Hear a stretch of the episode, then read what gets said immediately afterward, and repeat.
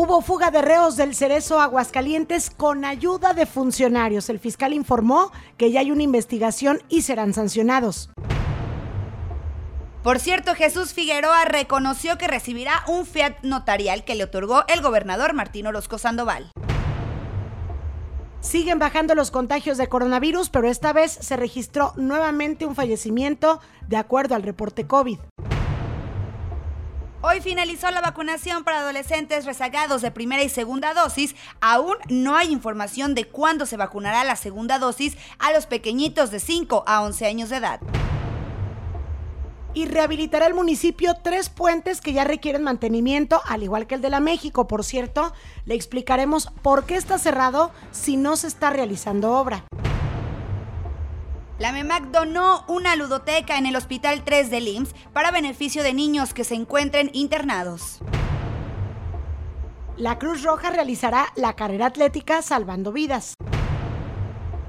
La UPA anuncia la onceava carrera del 20 aniversario de la universidad. ¿Qué tal? Muy buenas noches. Bienvenidos a Noticiero 2.9 con Lisette Romero y Jackie López. Es un placer que nos acompañe nuevamente con muchísimo gusto saludando a todas las personas que nos siguen a través de nuestras páginas de Facebook, Noticias 2.9 y Zona Deportiva, así como en radio. Jackie, ¿qué tal? Muy buenas noches. Así es, Lisette, auditorio, los saludo con muchísimo gusto. Le mando un gran abrazo a las personas que nos están sintonizando a través del 105.7 La Bestia Musical AGS Radio en el municipio de Pabellón y de Rincón. Lo invito a que se comunique con nosotros a través de nuestro WhatsApp 449 524 1199. Nos gusta mucho que usted se comunique con nosotros.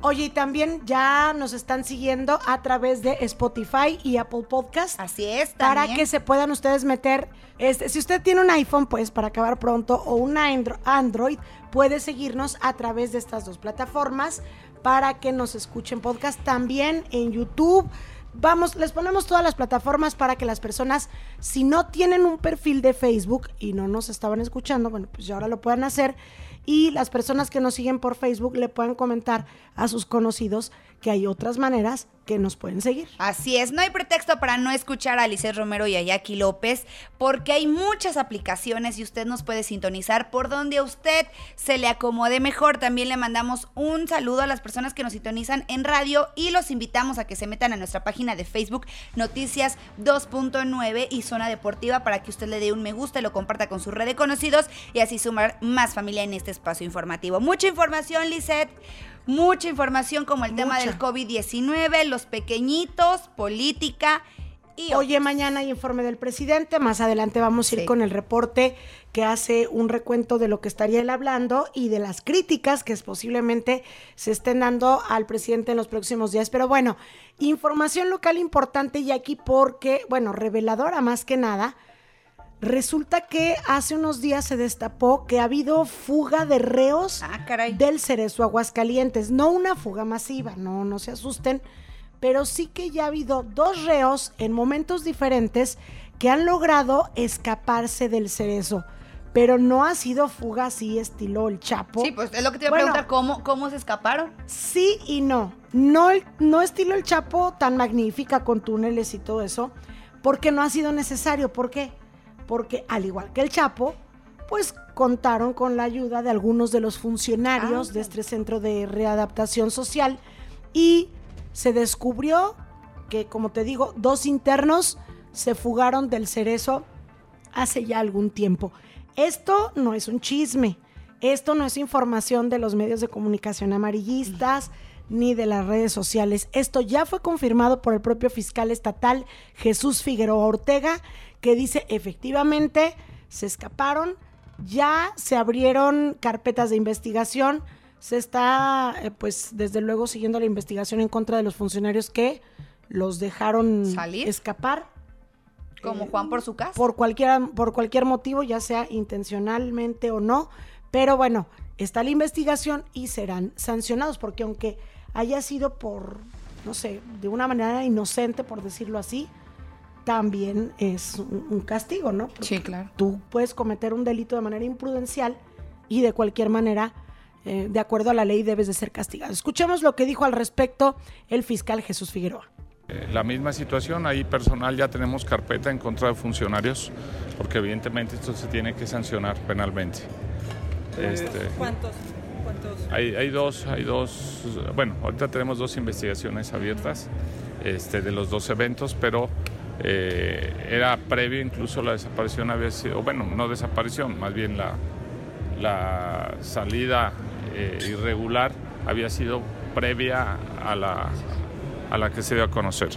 Así es, bueno, pues ahí están las palabras del fiscal y también por su parte reconoció el que recibirá un fiat notarial que le otorgó el gobernador Martín Orozco Sandoval.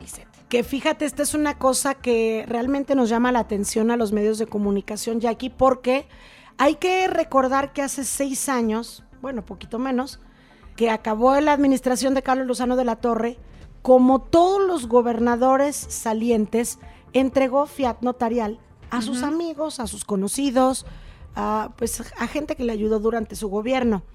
Y en ese entonces, Martín Orozco impugnó estos fiat alegando que ah, existían algunas irregularidades.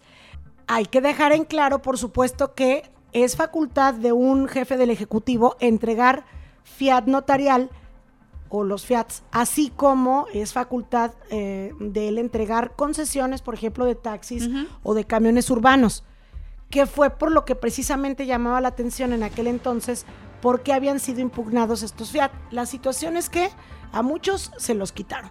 Y ahora, lo que él criticó, pues lo está llevando a cabo porque ya se confirmó que se entregarían unos fiat a varios personajes, entre ellos se había mencionado justamente a Jesús Figueroa Ortega, el, fiscal, que él decía, no, que no, me van a entregar ni una notaría de, capillas. Pero sí. Y sí, ah, sí ahora ya lo la tuvo que reconocer. bueno. Hace tiempo se le, se le preguntaba, oye, ¿sí crees que te.? No, a mí no me van a dar nada, nada. Y mira. Y mira, pues ahí está, ya lo reconoció. Vamos a escuchar si te parece las palabras del fiscal para que Vean que fue él mismo el que confirma que sí le estarían entregando un fiat notarial. Parece que, que sí hay posibilidades, pero ya seguramente este, en los próximos días ustedes se enterarán de que andamos ahí haciendo algún trámite. ¿Renunciaría al cargo? No, no, no, tengo posibilidad de pedir alguna licencia. Se pide, se pide licencia, no está regulada en la Constitución mi licencia, se pediría, eh, se le avisaría al Congreso sería solamente para recibir. Bueno, ahí están las palabras de Jesús Figueroa Ortega, que hay que decirlo. Algunas personas dicen esto no sería moral, el recibir un fiscal, un fiat notarial, y sobre todo por esto que él mismo confirmaba, que pediría licencia como fiscal para recibir su notaría y después pondría otra persona en la notaría, se regresa como fiscal espera que acabe su periodo en 2024 y luego ya toma su notaría. Entonces ya empezaron a, pues desde luego a criticar esta situación, que también hay que ser muy puntuales en este sentido de que ni hay ilegalidad en la entrega de fiat por parte del gobernador, ni mucho menos de una persona, en este caso de Jesús Figueroa o de los demás, de que la reciban.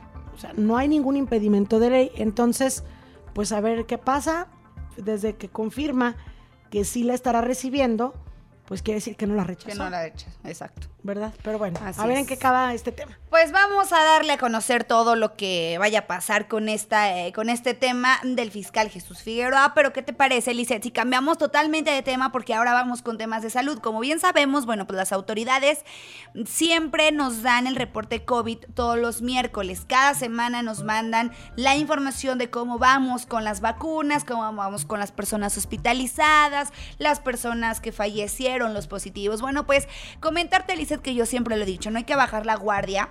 A pesar de que los contagios o los positivos van para la baja. Comentarte que en esta semana Elisea nos mandó el reporte con 340 personas positivas, una persona que perdió la vida por esta situación y cero hospitalizados. La persona que perdió la vida pues tenía el esquema completo, Eliseth, pero hay que ponernos, eh, bueno, a pensar que no es porque tenga la vacuna y ya ves, con la vacuna ni nos salvamos, no.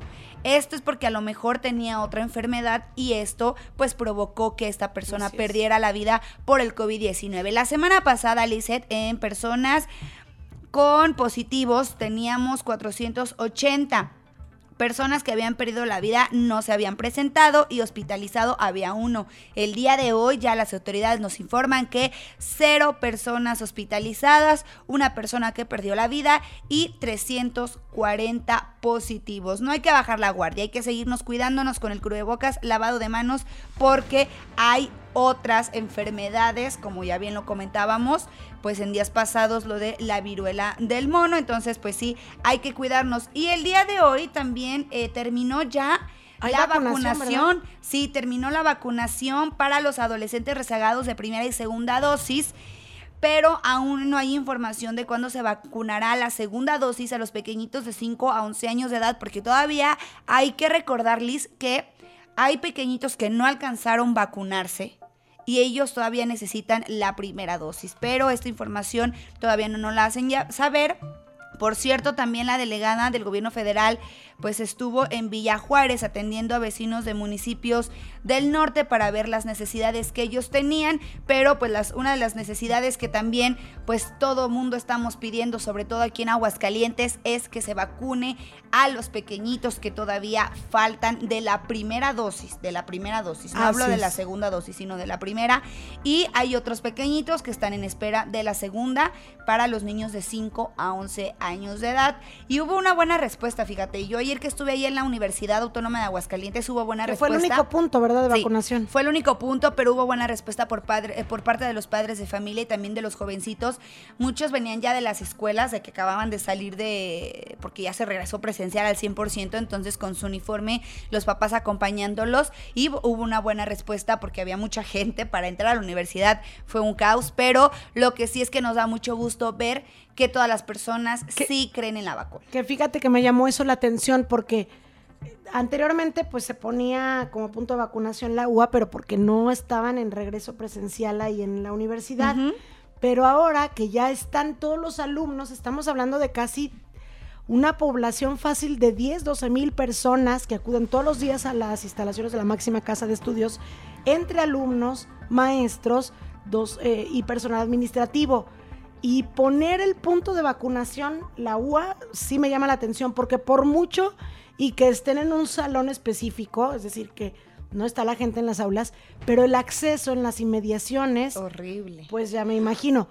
Por eso pregunto yo, ¿por qué no lo pusieron en la velaria de Expo Plaza, que es el lugar más grande? Créeme que eso todo mundo no lo preguntamos. ¿Por qué? Porque aparte, ¿sabes qué? No había tránsito. No había un tránsito que estuviera ahí al pendiente de los carros que entraban, de los carros que salían, de los carros que pasaban. La Universidad Autónoma de Aguascalientes ahorita cuenta solamente con una entrada para los carros, solamente una entrada. Y justo es donde las ah, personas entran. Sí, están arreglando las puertas, eh, bueno, las, eh, los accesos los diferentes accesos que tiene la máxima casa de estudios los están arreglando. Entonces, esto provoca que nada más tengamos uno que es por la parte de la alberca, que es por donde entran las personas a vacunarse. Ay, no puede ser. Entonces, ya te has de imaginar, ¿no? Así llegues tú a las 4 de la tarde, me había un caos. Me extraña cómo lo piden y me extraña cómo la universidad lo presta. Sí, es pues parte de en esta situación, porque te digo, anteriormente no pasaba nada quizás sea un lugar más cómodo, más bonito, no sé. Pero por Dios, o sea, ¿qué, necesidad de generar todo ese caos teniendo la disposición de otros de lugares. la megavelaria o, o el foro de no en el en, las tres centurias, que en las tres centurias también había una buena organización, ¿por qué no hacerlo ahí? Pero bueno, pues cada quien, ¿no? Pues por lo pronto ya se vacunaron o, o se iban a aplicar 13 mil dosis a los rezagados, adolescentes de 12 a 17 años de edad, y como bien lo decías, pues todavía no nos dicen de los niños. Eh, recordemos que en días pasados la delegada nos decía que solo tenía 4.500 dosis y hacían falta como 120 mil. Nada más. Pues hasta que lleguen, que todavía estaban en tiempo, esperemos que ya en los próximos días se anuncie la vacunación para niños de 5 a 11 años de edad. Y pasando más información, Jackie, eh, han estado preguntando mucho que por qué si se cerró el puente del fraccionamiento México, que lo vamos a conocer hace unas dos, tres semanas, que lo iban a rehabilitar por las fallas que tenía, pregunta a la gente, oigan, está cerrado y no le están haciendo nada. Y entonces fuimos al municipio a preguntar, pues, ¿qué está pasando? Porque la gente pregunta. Yo la verdad no me las quiero dar de muy acá, ni soy ingeniero civil ni nada. la Inge, pero la Inge. yo sí me supuse, dije, claro que se tiene que estar haciendo algo, no van a cerrar nada más por cerrar. Porque todavía no, no se les antoja. Efectivamente, la secretaria de Obras Públicas del municipio, Gloria Castillo, explicó que se están haciendo algunos estudios ahí en este puente vehicular del fraccionamiento México, concretamente, pues son pruebas dinámicas eh, realizadas por parte de peritos del Colegio de Ingenieros Civiles y ya una vez que se tengan em, los trabajos concretos que se van a requerir, es entonces que estarán empezando ya las obras de rehabilitación como tal.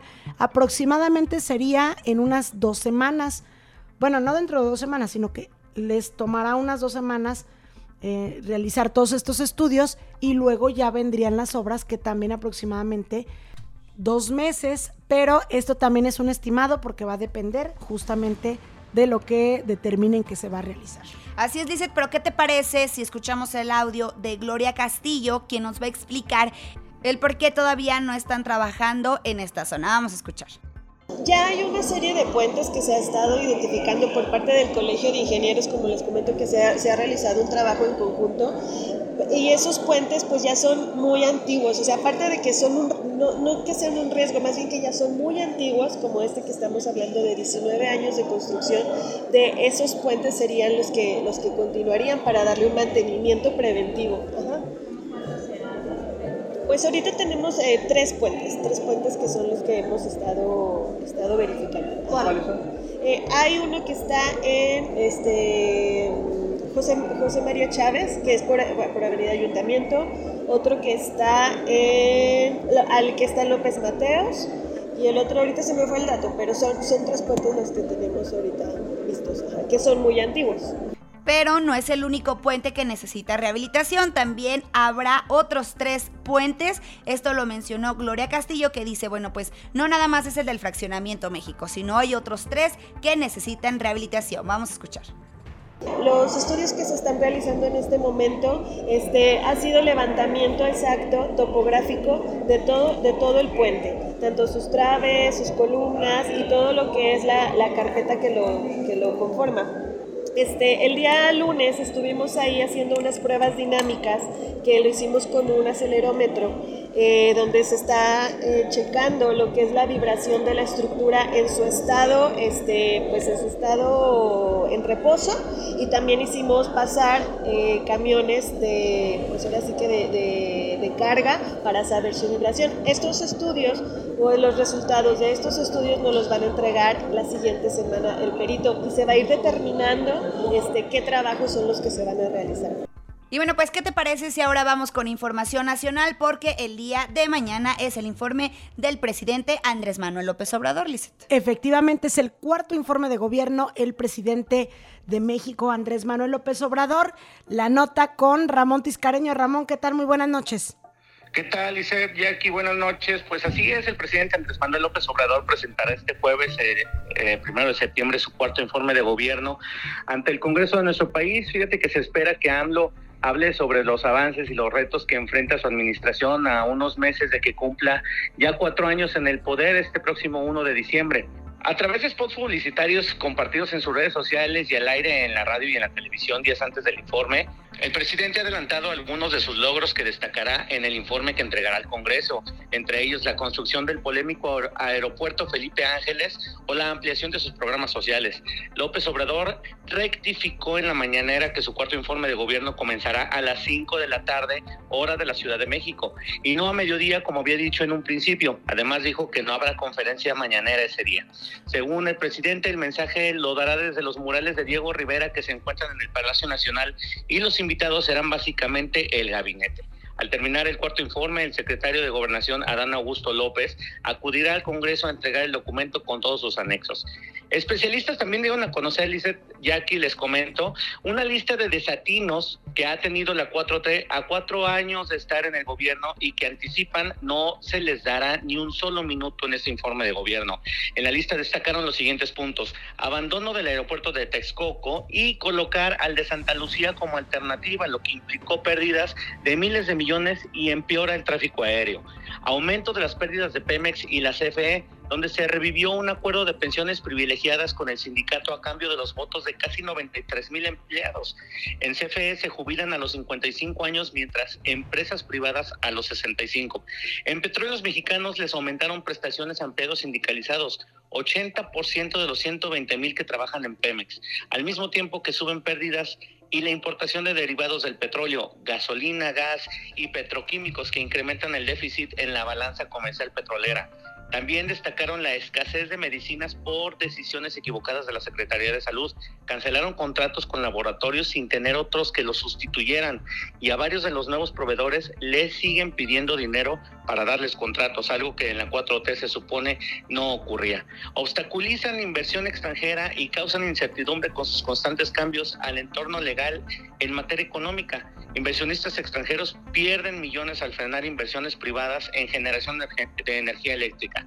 El corte de miles de árboles para que pase un tren turístico, destruyendo atractivos turísticos en toda esa área protegida y que se supone que son reservas ecológicas. También es el punto de la refinería Dos Bocas, que costará más del doble de lo presupuestado. El exdirector del Instituto Nacional del Petróleo estimó pérdidas por 20 años y consideró el lugar no apto para construir una refinería. Esta mañana platicaba el mandatario que se estima que costará más o menos 20 mil millones de pesos, siendo que había dicho que el presupuesto que habían generado desde el principio de este proyecto era de 8 mil millones. Así es que, bueno, pues estamos hablando de un sobreprecio bastante amplio y que ahora en estos momentos, bueno, pues él dice que de todas maneras es un dinero que no se irá a los bolsillos de alguien en particular, sino que esto se está haciendo de manera totalmente transparente y volvemos a recalcar cosas que él decía que con la 4T no pasarían, bueno, pues están ocurriendo. Y esos son los puntos, dice aquí esos son los puntos que están ahorita, los especialistas nos están dando a conocer que serían algunas de las falencias de los desatinos de, las, de la 4T, bueno, pues ahora en este cuarto informe de gobierno que se dará el día de mañana en punto de las 5 de la tarde. oye, y ya sin mencionar lo que es Pecata Minuta, la transmisión de spots que tanto tiempo se criticó por parte de Andrés Manuel López Obrador, de los otros presidentes, que era inútil la transmisión de estos spots, la utilización de los espacios de radio y televisión, y que ahora nos bombardean también todos los días con la transmisión de estos en los medios de comunicación. Pero bueno, Así es, eh, nada más comentarte, eh, es, un derecho y es una obligación por parte del presidente de la República presentar el informe, presentar los, los spots, presentar todo el material que se tenga de todos los, de todos los avances que, que ha tenido el país ahora con el mandato de Andrés Manuel López Obrador al frente del gobierno federal. Pero aquí lo que salta, eh, lo que salta ante la vista de todos es que, bueno, pues él, como lo decía desde un principio, la 4T, Andrés Manuel López Obrador y Morena, estando en el gobierno, no iban a ser iguales y bueno, pues están siguiendo al pie de la letra lo que hacían los gobiernos anteriores. Así es que bueno, pues esto da mucho de qué hablar. Oye, casi que con manual del PRI, ¿no? Así es, sí, estamos hablando que, bueno, pues Morena se convierte en un PRI moderno, pues en lo que ellos tanto criticaban, ¿no? Que se supone que ellos no iban a hacer y bueno, pues ahora son totalmente el PRI recargado. Perfecto, pues Ramón, pues muchísimas gracias, nos estamos escuchando ya el día de mañana, que pases bonita noche. Gracias, buenas noches. Gracias. Bueno, y pasando más información agradable, fíjese que la MEMAC, que es la Asociación de Mujeres Empresarias de aquí de Aguascalientes, o una de las varias asociaciones que hay ya, donó una ludoteca en el Hospital 3 del Seguro Social para beneficiar a los niños que se encuentren ahí internados. Tú sabes que luego hay muchos niñitos que duran una, dos, tres semanas o hasta más eh, en su tratamiento y con esta ludoteca, pues lo que se pretende es que ellos tengan un espacio más agradable, que no parezca un hospital y que ellos puedan ir y realizar diversas actividades, leer o quizá, no sé, ver el iPad o lo que se pueda, ¿no? Pero eh, el propósito es justamente hacerles un poco más ameno eh, su situación a estos pequeñitos que se encuentran internados o quizá algunos que van con pacientes internados, es decir, hijos de, de, personas que estén enfermas. Pero bueno, estamos transmitiendo un video o algunas imágenes de esta mm, ludoteca que se entregó por parte de la MEMAC al Hospital 3. Así es que enhorabuena por las mujeres empresarias que llevan a cabo estas labores altruistas, al igual que la Cruz Roja, ¿verdad? Sí, Lizeth, oye, ¿te, te gusta correr? No, por supuesto. ¿No te gusta hacer ejercicio? ¿Y a tu marido sí? Algo así. Algo así. Bueno, pues te voy a invitar a una carrera atlética por parte de la Cruz Roja, Aguascalientes, salvando vidas. 5 kilómetros, 10 kilómetros, 3 kilómetros, caminata e infantil. ¿Cuál vas a correr? Yo voy a ir a cubrir el evento, me voy a poner en lo donde está el área de medios y voy a grabar a las personas que van pasando Ah, para que vayan saludándome así. Este domingo 11 de septiembre del 2022 a las 8, Avenida Manuel Gómez Morín, Aguascalientes. Hay un costo, Lisset, 5 kilómetros y 10 kilómetros 250, 3 kilómetros 200 y bueno, para los pequeñitos 150 pesos. Pero si usted quiere ya inscribirse, bueno, pues ingrese www.cruzroja-ags.org.mx o se puede inscribir en la Cruz Roja Mexicana Delegación Estatal Aguascalientes. Pero si también tiene a usted alguna duda, puede marcar al teléfono 916-4200 o 449-913-2448. También tenemos otro teléfono 449-122-2783. Esto es por parte de la Cruz Roja que se llama la carrera, eh, la carrera atlética Aguascalientes Salvando Vidas. Por si usted quiere acudir, pues la verdad es que pues también es para beneficiar a todas estas personas. ¿no? Oye, y hay que decirlo, no, no va a ser gratis, porque se Sí, no cobra se justamente para que lo que se recaude se pueda destinar a todas las actividades que tiene a cabo la benemérita institución. Así es que ojalá que las personas que son muy deportistas y muy atléticas como tú participen con esta en esta carrera, ¿no? Yo sí voy a ir a Porque correr. es, es aparte de dar tu donativo, haces ejercicio, Claro. ¿verdad? A mí sí me gusta hacer ejercicio, yo sí voy a ir a correr, la verdad. Y como te encanta correr, te tengo otra carrera atlética. Otra ¿Cuál? carrera que anunció el día de hoy la Universidad Politécnica de Aguascalientes, la UPA, con apoyo del IDEA. Van a llevar a cabo la onceava carrera atlética, eh, pero esto es por el 20 aniversario de la universidad. Bueno, ellos cada año realizan esta carrera, pero ahora es eh, más importante porque es su 20 aniversario. Fíjate, estaba pensando yo, cuando la Universidad Politécnica de Aguascalientes se inauguró, yo ya era reportera. Sí, es lo que te iba a decir. Ya estabas reporteando. Soy más viejita que la Universidad Politécnica de Aguascalientes ya en los medios, ¿para qué? Para que vean que estoy viejita. Bueno. Pero, bueno, va a ser esta carrera y va a haber de nada, aquí nada más hay 5 kilómetros y 10 kilómetros. Desde luego que también tiene un costo, pero aquí en, por primera vez la premiación va a ser económica, es decir, va a haber premios en efectivo para los ganadores, para que también te digo, las personas que eh, son atléticas y luego andan buscando este tipo de carreras para participar, pues que sepan que eh, además va a haber incentivo económico, además de la entrega de medallas y algunas otras cuestiones. Esta carrera va a ser el sábado 10 de septiembre. La de la Cruz Roja, ¿qué día dijiste? El, El- domingo, ¿verdad? Espérame, déjate digo cuándo es. El de la Cruz Roja es el domingo 11 de septiembre. Ah, entonces al día siguiente. Al día siguiente ya andamos calientitos, sí. Bueno, la UPA es un día antes de la de la Cruz Roja, ¿verdad? Sí. Sábado 10 de septiembre y usted se puede inscribir, ya sea, este, póngale en buscador Universidad Politécnica de Aguascalientes y le va a aparecer ahí la publicidad de la carrera atlética. Pero lo que te comentaba es que no es solamente para los alumnos, puede participar cualquier persona. También se puede inscribir en Abarrotes la pelotita que está ahí en, el fraccionamiento Bonagenza, ahí por Paseo de la Cruz y Estrella Polar. Y también, este, pues en línea, como te digo, o en la universidad. Pero pues, ¿quién va a ir hasta la UPA a no. inscribirse? Está complicado. Solo los alumnos. Entonces, ahí está para que se puedan inscribir. 151 pesos para el público en general y la comunidad universitaria 104 pesos. Eso es lo que va a costar. Desde luego a quienes se inscriban pues les dan, eh, a los primeros que se inscriban les van a dar su playera conmemorativa que por cierto está muy padre y les dan su kit. Y pues anunciaron que va a haber hidratación y todas estas cuestiones para que usted participe en ambas carreras. O sea que fin de semana próximo Puro es ejercicio. Yo sí voy a ir, a los dos voy a ir a hacer ejercicio, a correr. Bueno, estás, Y- estás ya comprometida a transmitir, bueno, el lunes vamos a pasar las fotos tuyas, ¿eh? ¿Corriendo? Corri- No, mínimo cubriendo, pero no van a ser de, de las que te envían de, de la sala de prensa. Nah, yo voy, que yo voy a ir a correr y a cubrir, Bueno. o sea, voy a ir a trabajar y a hacer ejercicio, Ok, ¿ok? perfecto. Bueno.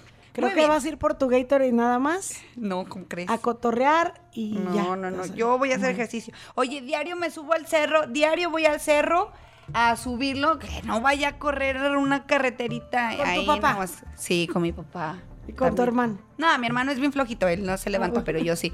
Oye, que por cierto, hablando de carreras atléticas, justamente ahí en la rueda de prensa de la UPA que estuvimos, le preguntaron al rector que si, o que, qué medidas de seguridad se iban a tener para que no ocurriera lo de la Ciudad de México, que no sé si supiste que se viralizó un video de una persona en estado de ebriedad que llega a la carrera atlética, amedrentó a las personas que estaban en el punto de hidratación, por eso te decía ahorita lo del punto de hidratación, y quería ponerle alcohol a, a las, Las bebidas, bebidas. que toman los atletas, los corredores. Ah, tal parece que sí lo logró su cometido. Después, eh, pues las personas que trabajan ahí tiraron esta bebida, pero ya se está investigando, ya se logró la identificación de, de este sujeto y pues va a enfrentar las consecuencias. Pero bueno, esto nada más como mero comentario de algo que se viralizó En las redes sociales. en, en una carrera atlética. así Ya es. ves, no hay que tener mucho cuidado. Pero ahora sí nos vamos con más. Así es, Lizeth, pero bueno, ¿qué te parece si vamos con mi compañero Alejandro Hernández con el reporte policíaco? Alex, te saludamos con mucho gusto. Buenas noches.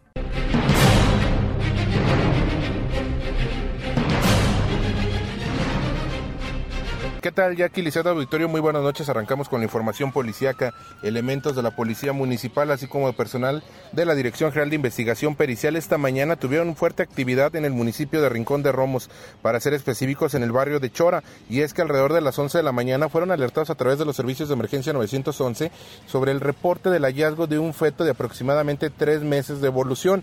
Los hechos sobre la calle Motolínea del fraccionamiento antes referido, donde, bueno, pues un hombre identificado como Baudelio de 27 años de edad, informó a las autoridades que, bueno, al estar realizando eh, labores de limpieza en el baño de su domicilio, bueno, pues este aparentemente no se iba el agua, se est- estaba tapado. Tras realizar las acciones para destaparlo, detectó lo que parecía ser un feto humano, por lo que fue a pedir ayuda a su vecina, quien de manera inmediata comunicó los hechos al 911. Tras este acontecimiento, las unidades llegaron al lugar, confirmaron dicho eh, feto ahí en el lugar de los hechos y finalmente, bueno, pues Servicios Periciales realizó el levantamiento de este producto para finalmente continuar con la línea de investigación por parte de elementos de la Fiscalía General del Estado. En más información policiaca y vaya que las últimas horas hemos estado hablando de homicidios, hemos estado hablando también de algunos eh, secuestros, pues en esta ocasión nuevamente tenemos que informar de un secuestro que ocurrió en el municipio del Llano. Según se dio a conocer durante el transcurso de la noche del día de ayer, bueno, pues familiares de la persona hoy desaparecida, de nombre Hugo, pues comentan que el día de ayer fue privado de su libertad de manera ilegal por varios sujetos que viajaban en un vehículo del cual desconocen características debido a que algunos vecinos fueron los que les notificaron sobre lo acontecido. Hasta este momento, bueno, la familia ha comenzado a publicar a través de redes sociales un letrero de se busca fue secuestrado en la madrugada de este miércoles. Se llama Hugo. Por favor, les pido a los que lo llevaron que lo devuelvan con vida o que hagan saber dónde está. Toda la familia estamos desesperados. Se los roga, por favor, que no le hagan nada y que nos hagan saber dónde está. Cualquier información, comunicarse al 449-117-9014. Esa es el- la leyenda o del anuncio que están colocando familiares a través de redes sociales y bueno, vamos a esperar que esta situación, bueno, pues no se convierta en una tragedia, pero los hechos delictivos por parte del crimen organizado siguen en toda su expresión en el municipio del Llano. Hasta aquí la información policíaca. Jackie Liceo Auditorio, muy buenas noches. Muchísimas gracias, Alex. Te saludamos el día de mañana. Muy buenas noches. Y pues es así como llegamos al final de Noticiero 2.9, agradeciéndole a las personas su preferencia, pidiéndoles que nos sigan ayudando, dándole me gusta, compartiendo y comentando, ¿verdad? Así es, Lizeth, muchísimas gracias. Nos escuchamos el día de mañana y hay que recordar que tiene que usted ingresar a nuestra página de Facebook Noticias 2.9 para que usted esté bien informado durante todo, todo el día. También en nuestro Facebook Zona Deportiva, que también ahí hay mucha información sobre los deportes. Le mandamos un saludo y agradeciendo a las personas que nos sintonizaron a través del 105.7 La Bestia Musical AGS Radio en el municipio de Pabellón y de Rincón. Muchísimas gracias. Nos escuchamos el día de mañana, Liz. Gracias, Jackie. Muy buenas noches. Gracias, buenas noches.